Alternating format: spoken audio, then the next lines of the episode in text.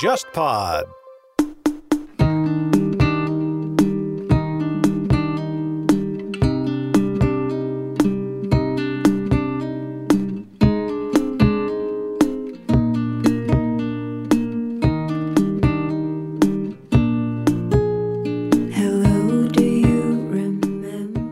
匠人眼里，世界就是一个大的钉子；那么，可能在一个园丁眼里，世界就是一片花园。重要的不是这个世界是由什么花构成的，而是在这个人眼里，世界是一个什么样的一个格式或者一个一个范式。能够获得这样一种新的视角，会比获得一些知识更重要。在沙龙中，希望获得一种好奇心嘛？我觉得好奇心其实是一种需要不断去练习的一种能力。所以，我觉得我们沙龙它其实更多的是给大家打开一扇门。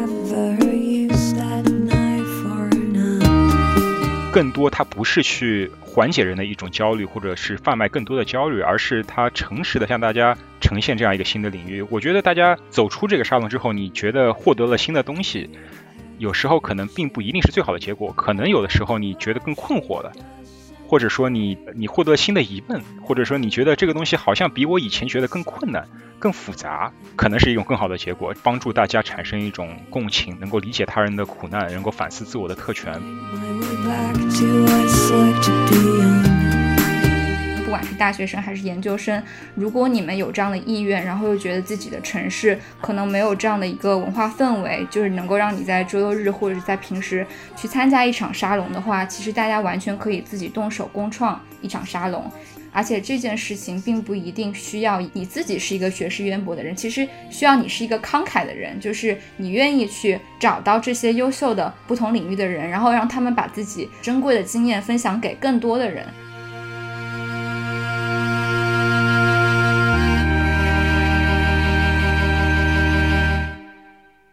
欢迎收听本期的不合时宜，我是王庆。那今天跟我来一起主持这期节目的还有我们的另外一位主播若涵。大家好，我是若涵。那我们今天请到一位很有意思的来宾，是这个人在纽约的赵志成。呃，大家好，我是赵志成。啊，欢迎老赵。然后今天想请老赵来聊天，其实也是一个呃想了很久的一件事情。自从去年第一次在纽约，然后见到老赵之后，就一直对他现在在做的这个工作，包括手上在做的一个非常有趣的项目非常感兴趣。他现在在做一个叫做纽约文化沙龙的组织。然后我相信，其实我们的听众中，特别是如果在海外的听众啊，应该会有听过这个项。目，然后他自己本人呢是这个在谷歌工作的软件工程师。我其实去年第一次到纽约见到老赵的时候，当时是也是去了老赵的这个纽约文化沙龙，简单的做了一个讲座。然后当时让我其实非常惊讶的一件事情，就是这个活动的信息发出去其实是只有非常短的一个时间，但是那个活动当天的时候，会场里面其实人就已经特别的多。然后我觉得像这种。就是对于呃华语活动的一个热情，呃，我很难想象会在一个就是中国以外的国家英语为主的这个城市里面去实现，然后竟然会有这么多在美国的一个中文的观众会对当时我讲的那个话题叫做呃是跟这个欧洲难民有关，所以当时我还挺惊讶，就是会有这么多的中文观众会对这个话题感兴趣，所以我想就是纽约的这种文化氛围，呃，这个沙龙的氛围是呃让。我感到非常非常羡慕的。然后最近也听说这个沙龙好像又延伸到了湾区，所以也是非常如火如荼的一个状态。所以我想就首先请老赵吧，就是呃简单来介绍一下，就是你正在做的这个项目，然后它比如说是怎么起来的，然后是怎么样一步步做到了现在的这样的规模。好，谢谢王庆。然后纽约文化沙龙，它像王庆说的，它是在纽约市的非营利机构，然后它是一个呃跨学科交流的平台嘛。然后我们是每次会请一位某一个呃行业的学者或者是从业者，然后向大家介绍他所从事或研究的这个方向。比如说王庆给我们讲他当时一直在关注的这个欧洲难民危机。呃，然后我们这个沙龙是从二零一三年夏天开始办的，然后平均大概是两到三周的一次的这样一个频率。我们的活动形式呢是以讲座为主，然后也会有一些小规模的圆桌讨论，呃，然后还会偶尔会有一些演出，然后还有一些作坊，这个是我们沙龙的一个一个形式。呃，然后这个沙龙是一开始是怎么办的？这个还要是从我在北大的这个院系说起来。我在北大是这个呃是原培专业嘛，如果大家有听说过这个原培专业的话，对，它是一个通识教育，就是在二零一一年开始的一个。有点像是学习这个美国的这种通识教育，打破传统的这种苏式的这种专业细分的这种呃学科设置。所以这个学生在这个院系里面，他是大家是不分专业的，他是分文理科，但是具体选修的课程是差不太多的。大家其实上过大学都知道，大一、大二其实没有必要区分太细嘛，都是修一些比较相似的一些高等数学啊之类的课。所以这个原培就是让大家在这样一个低年级修通识课，然后在高年级再选一个特定的方向，有点像学习美国的这种院系的设置，文理学院的设置。呃，然后所以就会导致我们一个院系有各个专业的呃学生，大家是平时住在一起，然后一起呃班级活动啊都是在一起的，所以我们就很习惯于去和自己的朋友聊各个专业的事情，就平时一起吃饭一块一起玩一起夜聊的时候就会聊，哎，你们专业学的是什么？你最近在做什么研究？就会产生这样一种非常良好的一种跨学科呃聊天讨论的氛围的。我觉得这也是我在北大最大的一个收获，就是不仅是自己在所在专业上的收获，而且也可以知道极大的拓宽了自己各方面的眼界。后来呢，我毕业之后到了到了美国读理论物理的博士，在密歇根大学。然后密歇根大学它也是一个华人留学生非常多的一个学校，然后而且专业是非常，它是一个综合性的学校，专业专业跨度也是非常之广。然后当时我们也有一些朋友，一些北大的朋友，大家。说，呃，我们平时经常一起玩儿，一起吃饭，然后一起玩桌游，那我们何不做一些更有意义的事情？就是大家既然来自不同的专业，为什么我们不，比如说每周或者每几周，大家聊聊一些自己专业在做什么，就是有点半正式的这种介绍，然后就形成了这样一个沙龙的一种形式。然后，因为我们那时候大部分朋友都是博士研究生嘛，所以大家聊的大多都是介绍自己在做的一些研究，啊，或者说自己领域，如果这个领域大家不是特别熟悉的话，给大家做一些科普。这个是就是安城文化沙龙的最早的形式，其实现在也在办。后来我毕业之后来到纽约工作，然后就很自然的想把这个形式也带到纽约。我二零一二年来的纽约，然后二零一三年开始就是一次一开始是在自己家里的客厅，然后开始办沙龙，然后每次也是请一位朋友来介绍他们感兴趣的话题或自己做的东西。印象最深的一次是张哲，在我家最后一次是他讲的，他当时讲那个南方周末的那个。开天窗事件，然后那次人就特别多，就多到就是就保安下面给打电话给我家说你家是不是有什么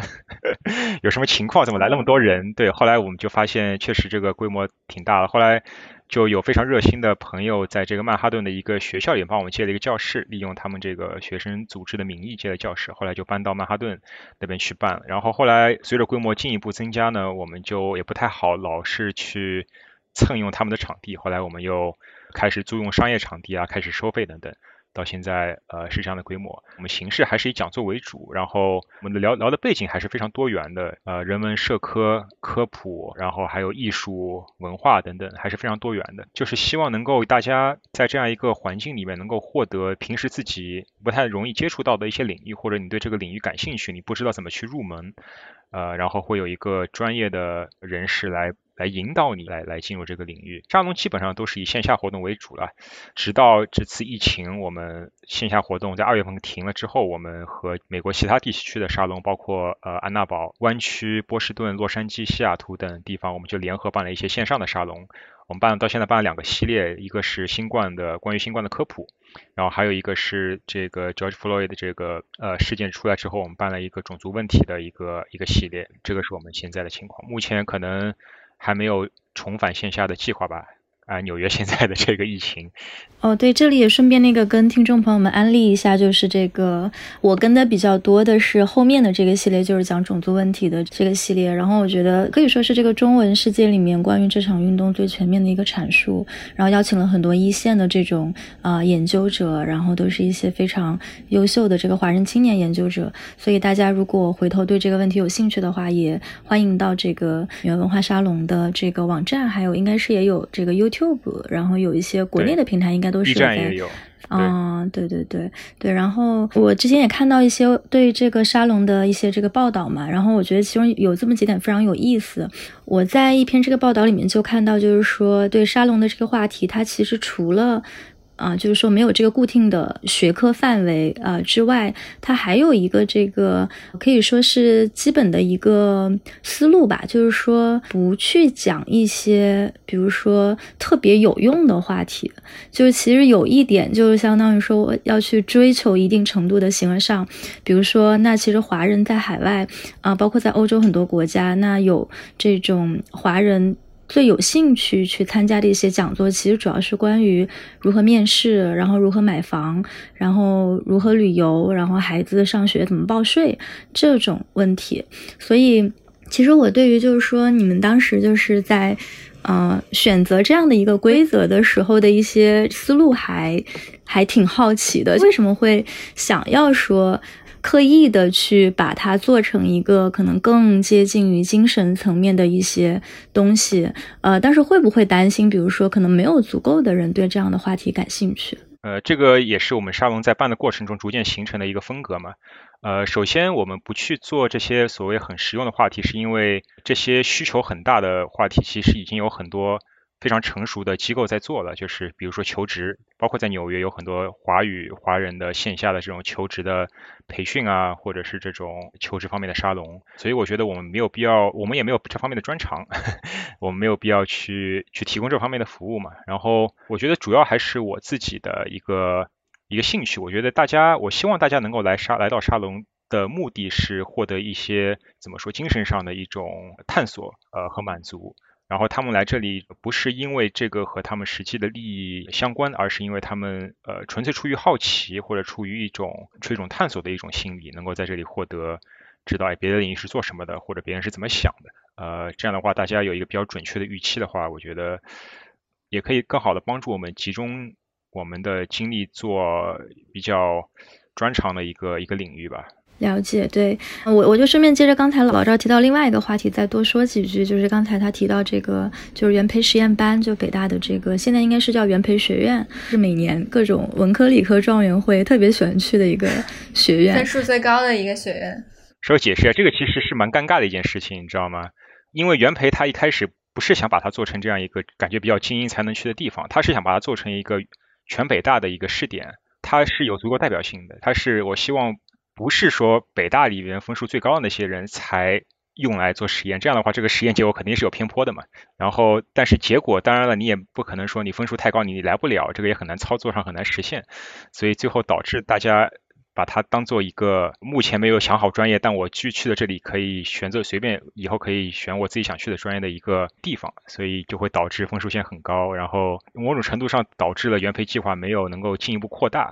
所以某种程度上，大家觉得它是一种失败的计划。对我当时，呃，有一些朋友也是在这个原培实验班里，然后我感觉啊，好像会有这样的两种趋势，就是如果进去之前就已经比较知道说自己想要什么，或者说大概有一些方向，然后非常积极去探索的这些人，那他们在原培里面会可能会过得比较开心，过得比较如鱼得水，然后会有很多的资源可以去支持他们这样。自由的兴趣的发挥，呃，但是也有这样的一些朋友，那可能进去之前就比较迷茫，然后可能比较习惯说去遵循一套。制度或者说遵循一些这个打分的规则，那么在进到原培之后，其实会更加迷茫，因为它并不是像比如说别的院系那种已经预先性的给你把学科的一些训练的必修课都给你安排好了。但进了原培之后，你好像需要就是非常发挥自己的这个能能动性去给自己安排一些事情。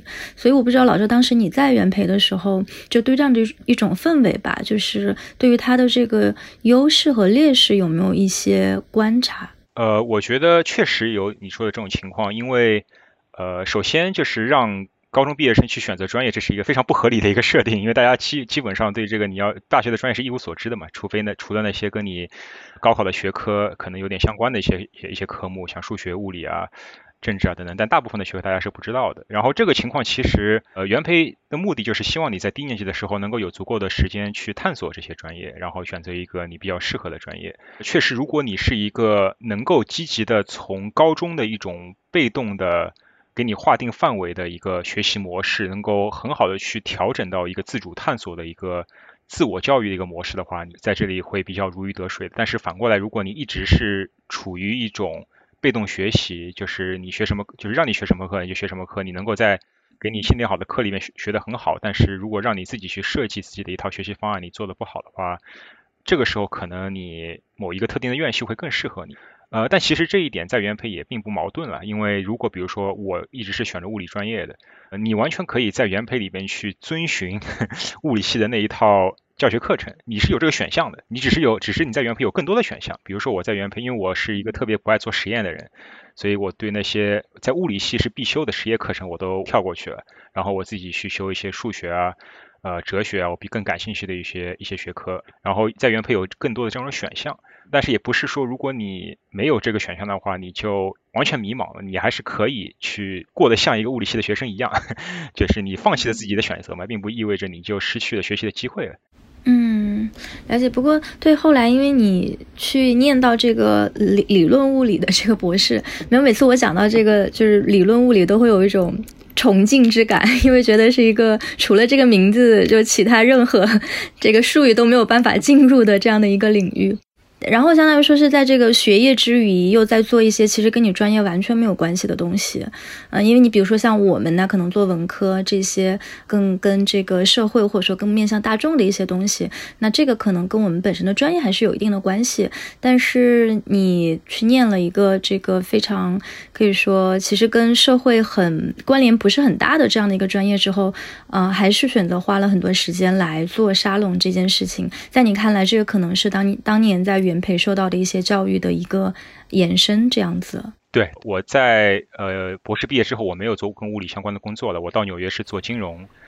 对我来说啊，这个呃不是对所有人都适用。对我来说，我觉得金融它不是一个特别有意义的一个行业。我在这里做工作，我感觉不到自己在创造什么有意义的价值。嗯。呃，只是在在我看来，就是一些数字的游戏，能够让这个银行获得更多的利润。呃，而且我觉得，在我看来，金融其实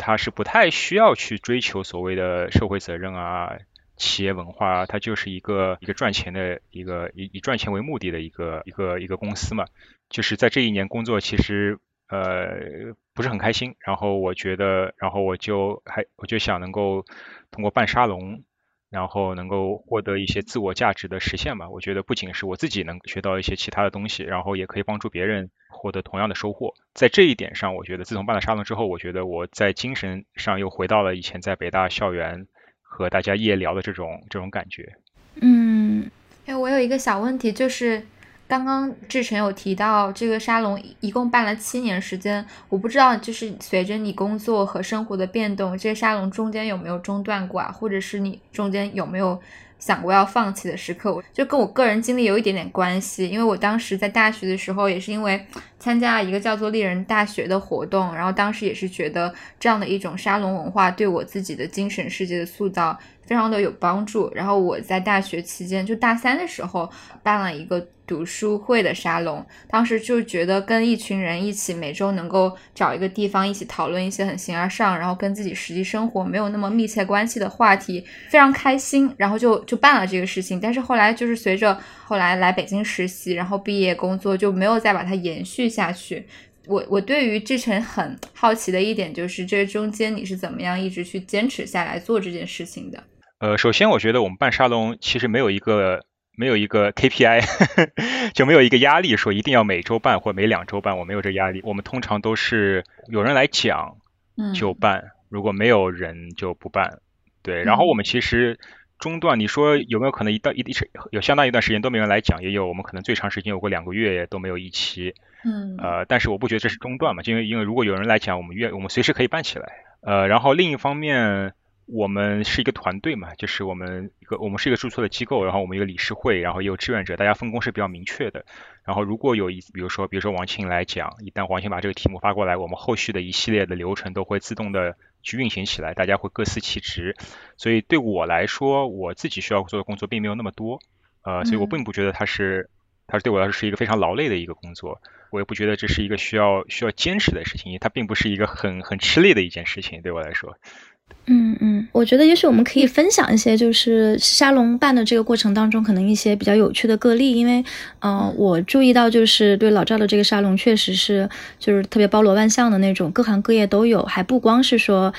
比如说一些这种跟人文社科比较相关的，然后也包括一些这种可能更更抽象的，然后有一点这个科普性质的。我我记得好像老赵之前自己也做过，就是一系列关于这个，比如说区块链呀，然后有时候可能也会有一些这种啊理工科方面的一些博士来做分享。那么在这个过程当中，有没有一些让你让你印象非常深刻的一些沙龙？呃，我也很好奇，就是说这个做沙龙这件事情，对你个人来说，有没有一些什么样的改变？呃，我觉得，呃，其实每期沙龙都很精彩了，在我看来。然后我们随着沙龙的这个举办，我们其实对于这个沙龙的话题的要求也是越来越高的。我们有一个专门审核话题的一个一个一个小组在理事会里边，然后我们会讨论。其实我们大家大家看到我们办那么多沙龙，其实我们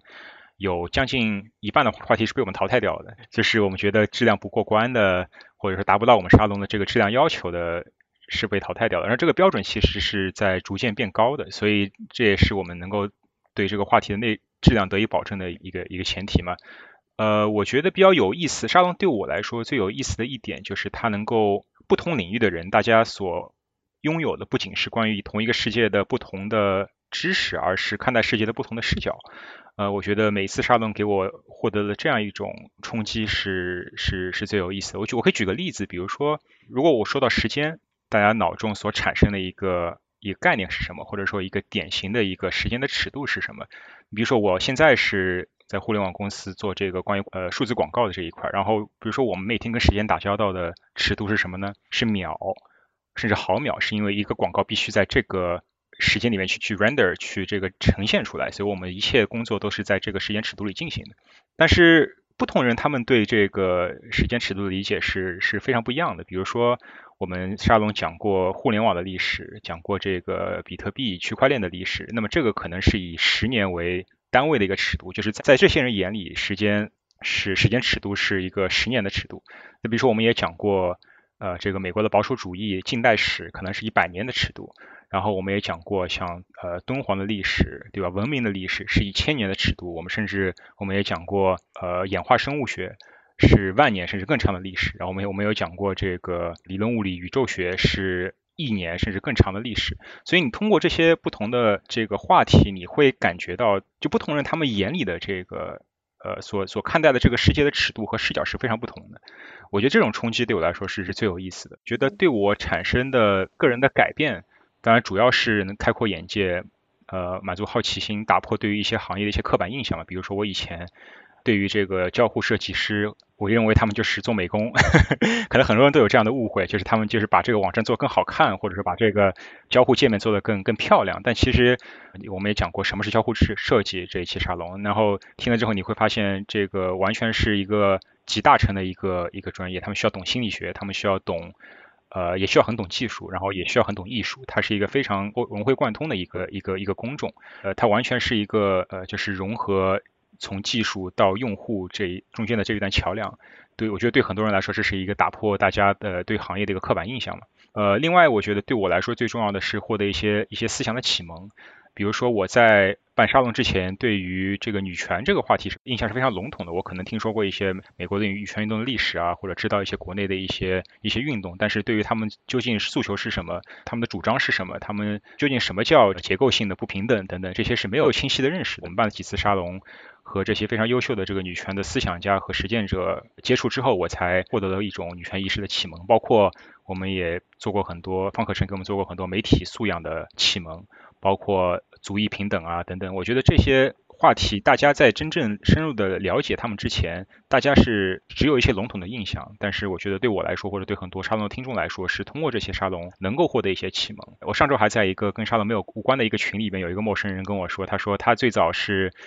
听过我们听我们沙龙，获得了关于这个苏州园林艺术的启蒙，然后后来就喜欢上了这个苏州园林。我觉得这是非常让我欣慰的一点。还有最大的收获就是让我获得了很多。各行各业的朋友嘛，然后这些朋友可能在线下交流，或者看他们的这个朋友圈啊、社交网络，就可以获得很多我平时可能很难触及到的一些一些消息或者一些想法。对，刚开始老赵在介绍说这个沙龙历史的时候，就提到一个细节，就是说沙龙最开始说其实是在你的客厅开始办起来的，这个其实也挺有意思的，因为如果去追溯说沙龙这个词的词源的话，那它其实最早。是来自于可能十六、十七世纪的法国啊，它的意思其实就是大房子里面的这种呃带客厅，也就是我们今天这个大家家里面都有的这种客厅。所以我觉得从这个角度上来说，其实沙龙它在某种程度上，如果去追究这种，比如说这种非常 authentic 原汁原味的这种沙龙氛围的话，其实它就是在客厅里面办，然后相对随意的一个形式，然后大家可能彼此之间是比较平等的这种地位，就是可能会有一个人分享，然后可能会有一个讨论的这种氛围，然后可能会有一定这个公共空间的形成，然后它是一个这种呃熟人社会，然后它是基于一个可能最开始是一个小圈子，但它可能影响力会慢慢扩大这样的一个呃现象。我也挺好奇，就是就是老赵，当时你从这个把沙龙从客厅，然后搬到比如说市中心的一个建筑的某一个会场里的时候，你觉得那种沙龙带给你的感觉有没有变？那种氛围有没有变？嗯，我觉得确实有变。我觉得其实我个人还是更喜欢像王庆说的这种传统意义上的沙龙，就是大家比较松散，然后人数没有特别多。因为大家知道，如果一旦一个活动超过十个人，就很难产生一个有效的大家都参与的一个讨论。其实我还是很怀念以前在客厅的这种大家比较松散的、比较随意的这种这种讨论，这种公共空间的讨论。呃，但是沙龙其实我觉得有两类吧，一类是那种有点像知识普及类的，比如说我给大家讲什么是广义相对论，这个讨论不起来，你也不知道，这就是这个话题性质就是一个很单向的一个性质。这种我觉得其实更适合一对多的一种讲座形式。然后我们有相当一部分形式是这样的，呃，但是也有很多话题是非常值得。大家一起探讨的，就是大家每个人都是是一个输入者，然后可能会有一个人来引导，他更多是一个主持人的或者说 coordinator 的这样一个身份，而不是一个主讲人，然后他来抛出问题让大家去讨论。所以后来我们其实就提出了这个圆桌的这样一个形式嘛，是让大家报名。我们为了限制人数，我们是希望大家能够回答一些问题，然后我们会根据大家回答的问题来选择一些参与的人。然后我们觉得这一批人，比如说我们选的这十个人，能够更好的去产生一个公共的讨论。比如说我们要讨论一些话题，这个话题可能大家有一定的基础才能够讨论得起来，而不至于说把一半的时间花在解释基础的概念上面。呃，这也算是一种对传统的沙龙形式的一种回归。也圆桌有些也是有录音录像的，有有时候就是大家会觉得没问题，有时候大家会觉得比较有顾虑嘛，所以我们有些是。有录像，大家也可以去看。像我们最近办的一次圆桌是这个 Matters 的这个技术负责人刘果，他讲的关于这个技术乌托邦的历史，他给大家先简单回顾了一些历史，然后大家探讨呃什么是技术乌托邦啊，是不是应该实现，是不是值得实现，应该如何去实现它，现在我们是走了一个什么样的道路等等，是一个非常精彩的讨论。所以这也是我非常喜欢的一种更具有公共形式的。一种比较传统的一种沙龙的形式。哎，那说到这里，我觉得我可以抛出一个话题，就是我们都讨论一下，就是在你们的这个心目当中是怎么理解所谓的这个沙龙精神的？就是你们有没有心目中比较理想的一些这种沙龙的形式？它应该是什么样子的？嗯，我觉得我希望沙龙能够达到一个目的吧。首先，我希望能够沙龙帮每个人成为一个呃更好的人，更丰富的人。呃，就我刚才讲到了不同领域，他们提供的是呃，不仅是关于这个世界不同的知识啊，完全是不同的不同的视角，对吧？我们以前经常听说，什么在一个工匠人眼里，世界就是一个大的钉子，那么可能在一个园丁眼里，世界就是一片花园。重要的不是这个世界是由什么花构成的，而是在这个人眼里，世界是一个什么样的一个格式或者一个一个范式。所以我觉得这个是能够获得这样一种视角的新的视角，会比获得一些知识更重要。呃，而且我刚才也讲，就是我们在沙龙中获得，希望获得一种好奇心嘛。我觉得好奇心其实是一种需要不断去练习的一种能力。在我看来，好奇心是能够提出好的问题，能够很敏锐的去抓住。这个新的领域，它与众不同的视角的这样一种能力，而不仅仅是获得一种非常粗浅的对于未知的一种一种廉价的猎奇。所以我觉得这是一种需要培养的能力。如果你一个人，如果你的好奇心经常不被满足的话，你是失你就会失去这种能力的。你是会失去对于未知领域的未知方法的这种好奇，你也会失去去很快的把握一种新的视角的一种能力的。所以我觉得我们沙龙它其实。更多的是给大家打开一扇门，并不指望在两小时之内能够给你把知识塞给一个人，能够告诉你啊什么是交互设计。你听完这个你就知道什么是交互设计。像我之前呃发现引力波那个时候，我做了一期关于广义相对论的科普嘛，其实这个是非常困难的，因为广义相对论本来就是一个非常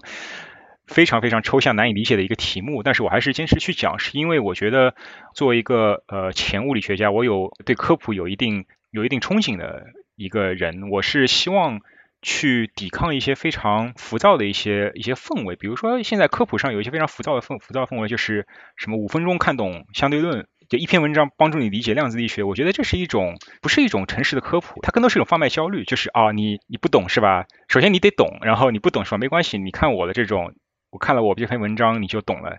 你也不用去读博士了，你也不用去读什么物理专业的，五分钟就让你懂。其实这是一种非常浮躁的一种风气，所以我觉得我们沙龙，我是至少我在讲这一个科普相呃相对论的这一期沙龙的时候，我是尽量的把这个理论的复杂复杂两个层面，一个是它所要解决的复杂的问题，另外一个是它的这个本身的复杂的概念和系统和理论系统来呈现给大家，而不是说去避重就轻回避掉一些困难的问题，而用一些不明所以的一些。比喻，然后让大家产生一种懂了相对论的错觉，我觉得这是一种非常不负责任的一种做法。所以我觉得沙龙其实更多它不是去缓解人的一种一种焦虑，或者是贩卖更多的焦虑，而是它诚实的向大家呈现这样一个新的领域。我觉得大家很多人其实你来了沙龙，我觉得你来了，你走出这个沙龙之后，你觉得获得了新的东西，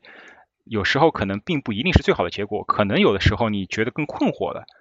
或者说你你获得新的疑问，或者说你觉得这个东西好像比我以前觉得更困难、更复杂，可能是一种更好的结果。这个时候你才会有更强的动力去继续探索。在我们沙龙提供了一系列的呃渠道和和方法之后，你会自己去愿意去探索，然后你也意识到这个世界的复杂性。我觉得这个是我可能更愿愿意看到的一个一个结果，帮助大家产生一种共情嘛，能够呃能够理解他人的苦难，能够反思自我的特权，包括。构建一种世界人类命运共同体的这样一种感觉，包括王鑫给我们讲的欧洲难民危机，可能我们在北美是很难去接触到的。包括我们之前有讲过，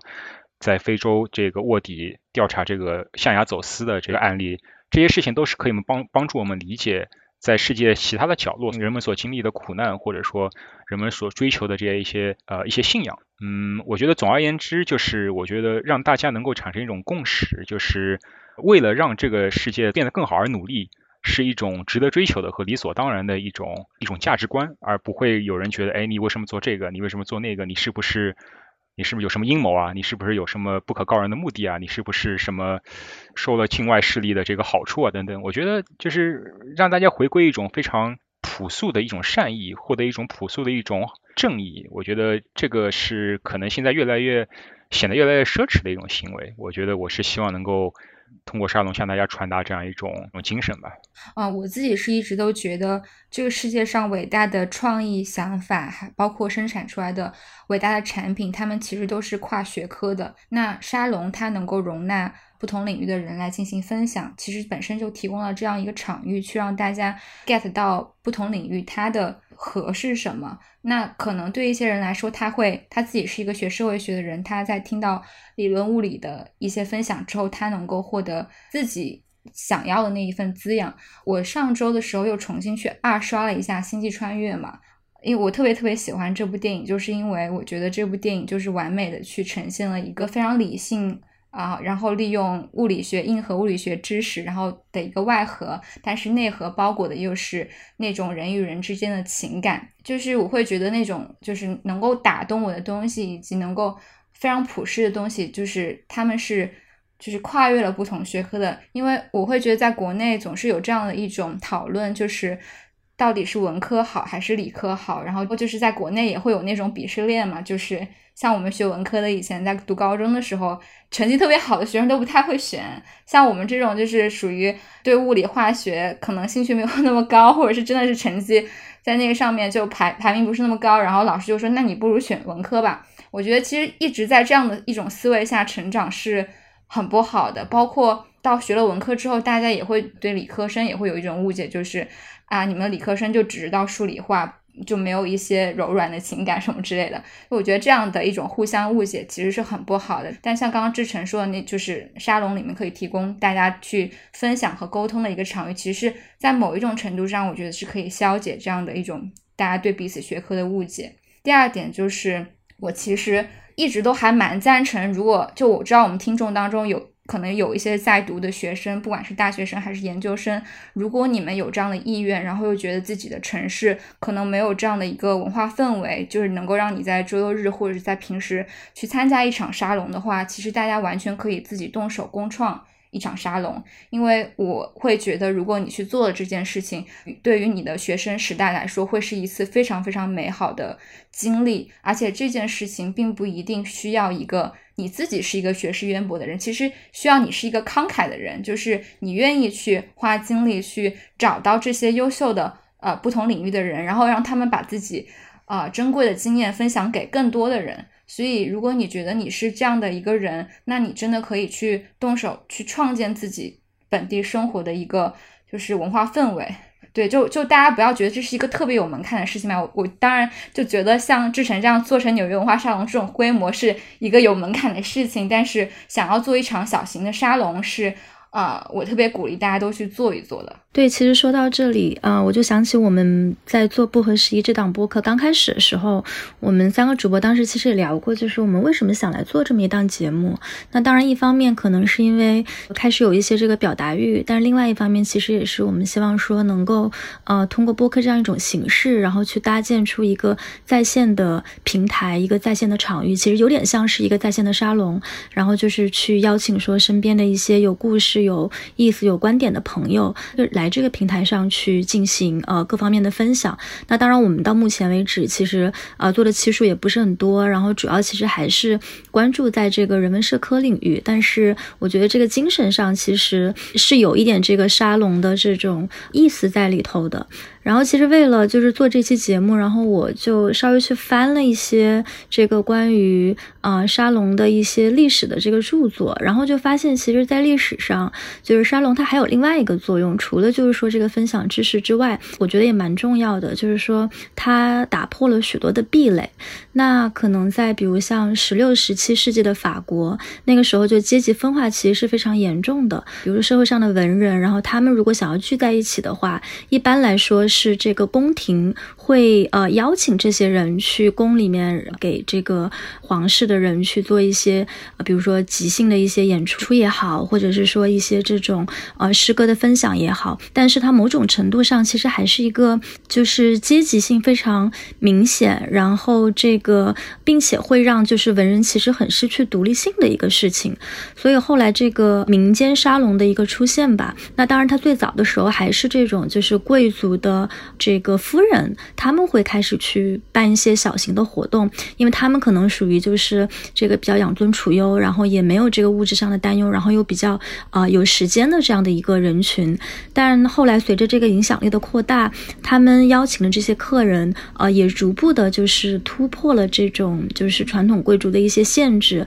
然后开始变成啊一定城市内啊公共领域的一个部分。那包括像后来大家可能都比较熟悉的。这个思想家，嗯，现在也是已经呃八十几岁的哈贝马斯。然后他之前有本书叫《这个公共领域的结构性转型》，他其实里面就对沙龙给予了很高的评价。他在定义这个公共领域的时候，就把沙龙当做一个呃非常非常重要的元素。然后啊，甚至比如说觉得这个沙龙的重要性是跟比如说新闻界还有其他的这个社交组织是并排的。是平等的，并且就就是说，这些沙龙他们打破的这个壁垒，打破的这种阶级和学科的一些壁垒，其实后来是相当于说对法国的这个启蒙运动有非常重要的一个影响。那么我相信，那在今天，可能我们现在的这种阶级构成，包括这个沙龙的组织形式，跟那个时候的法国肯定很不一样。但是我我仍然相信，就是沙龙在打破壁垒，不管是说这个知识的壁垒，还是说这种意识形态的壁垒，还有性别的壁垒。刚才老老赵也提到，就是说可能，比如说那一些新潮的这个呃运动，比如说像女权的一些思潮，那它可能最开始的时候，就是通过这样的一些。些场域啊传播出去的。所以我觉得它在今天的这种打破壁垒的作用，呃，仍然是非常非常重要的。我想接下来有一个问题是关于在海外做这种华语的文化沙龙。我自己人在欧洲，然后其实呃之前也尝试过，就是跟一些朋友去做一些线下的这种文化沙龙。一个是要坚持下来很难，然后可能再有一个就是说这个，我觉得它还是比较依赖于，就是说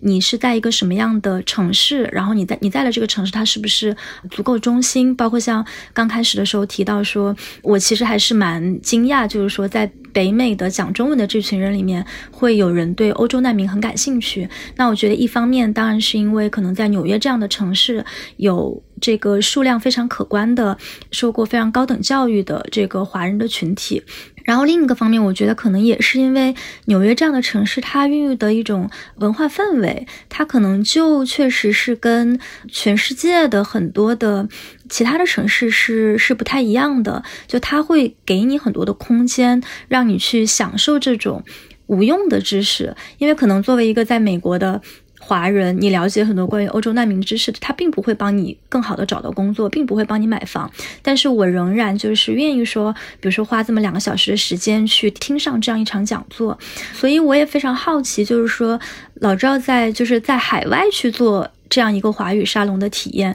就是你会觉得，比如说可能跟国内做，或者说跟在纽约以外的地方做，呃，会有什么不一样的感受？嗯，呃，因为我在。这个密歇根大学也也参与组织过沙龙。首先，沙龙确实它是一个非常因地制宜的一个形式。就是我们在密歇我们在大学里做的沙龙，更多是就会大家会觉得学术范儿很浓。大家讨论的话题首先是非常一听就是一个博士的博士题目，而且大家竟然就是比如说我去听一个呃生物学博士，或者我去听一个呃东亚研究博士的题目。就是我竟然不会觉得很陌生，尽尽管他讲的东西是我完全不理解，但是他一讲这一套方法体系，我竟然觉得，哎，我可能博士生所用的一些方法，基本方法可能都是都是差不太多的，我竟我竟然不会觉得很陌生，我觉得这是很有意思的。呃，但是到了纽约就会更加多元一些嘛，大家有学者，纽约首先它就有非常强的这个学术的资源，对吧？有很多好的学校教授等等。呃，然后另一方面也有很多的专业的从业者，所以它是更更多元、更丰富。我觉得纽约是一个真正的国际城市。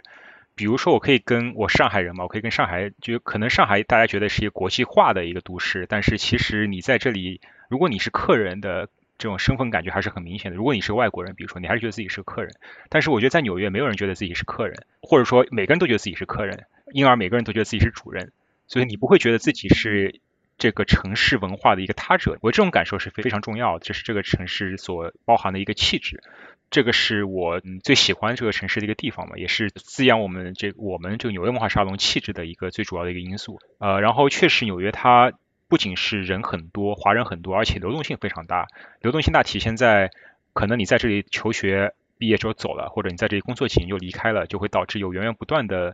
新的人进来，然后旧的人走，就会导致我们这个活动会不断的有新鲜的血液能够持续下去嘛。像这样，可能在我们一些根，可能人群比较固定，可能平均五年会走一波人，参与的这个人群是比较固定的，可能每次就是那十几个人。但是在纽约，我们我们每次我每次都会问，今天有多少人是第一次参加我们活动啊？可能这个数字会让你们很很意外，每次都有将近一半的人是第一次参加这个这次活动的。也就是说，这个听众的流动性也是很大的，包括主讲人流动性也是很大的。我们会有很多。就是来拜访纽约的人，像王庆，包括很多国内来的人也是这样的，所以就会导致它这样一种流动性带来的活力。而且纽约它本身是一个沙龙精神很强的，或者说分享讲座分享精神很非常非常好的一个地方。就是就是纽约有很多英语沙龙，免费的或者收费的，像呃有些是比较大的机构组织的，像亚协 Asia Society，像那个 New America，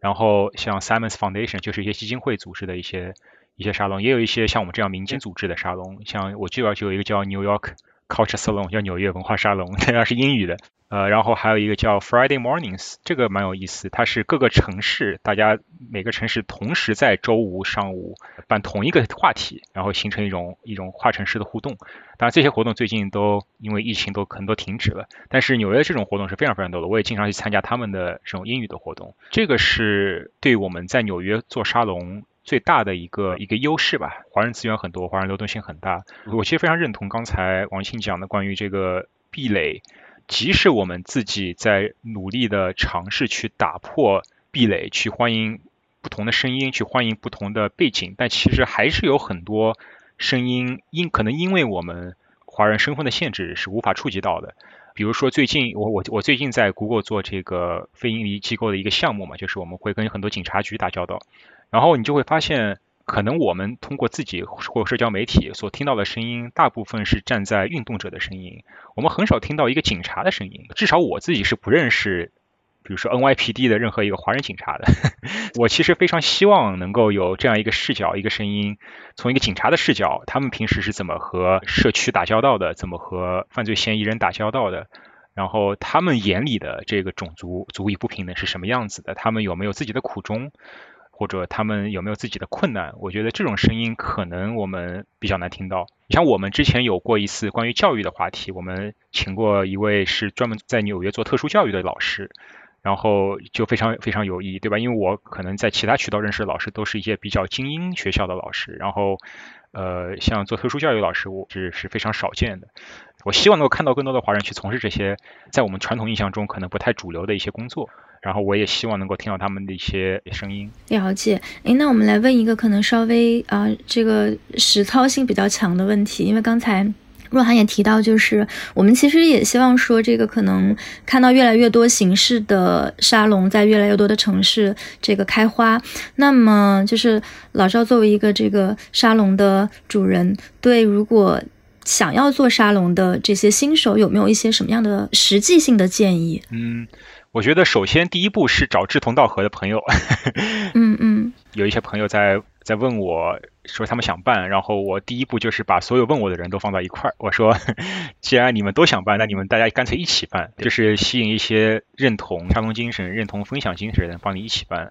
呃，是最好的。还有就是，我觉得刚才说了，就是因地制宜嘛，就是你不要去刻意的去学习或者模仿某一个地区可能比较成功的沙龙形式，可能它不一定适合你们的形式。呃，你要找到自己城市所契合的特质，比如说洛杉矶可能文艺氛围会更浓一些，然后比如说波士顿可能学术氛围更浓一些，或者湾区可能创业氛围更浓一些。那么可能大家所侧重的点跟纽约或者说跟一些大学所在的城市是不太一样的，我觉得尽量去取长补短吧，就是你去办一些更契合自己城市气质的沙龙，让自己沙龙跟这个城市气质更加靠近一些。然后我觉得还有就是让工作能够做得更程序化一些，就是所谓程序化就是能够组织一个招募一个团队，然后把这些工作呃能够分工的比较明确，这样不至于说有一些有一有一两个人会特别累。这个工作程序化之后，无论你是呃，建立一个非营利机构啊，还是以后比如说你自己人走了，你可以把这个工作接手给后人，都是比较可持续发展。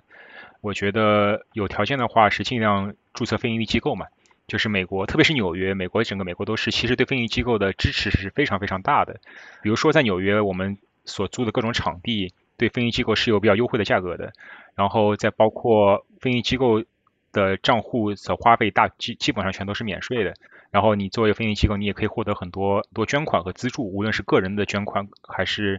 呃来自于企业的捐款。个人捐款是可以抵税的嘛，大家更愿意捐给非营利机构，对吧？然后而且很多公司像我们自己，像我们像我们 Google，其实每年都有相当大的一部分的经费是用来支持各种非营利机构，你可以去申请去捐给你自己所办的机构。在在美国，呃，去申请个非营利机构其实非常容易的，也有很多律所他们会提供这种 pro bono 免费的这个时间来帮助你去完成这一个。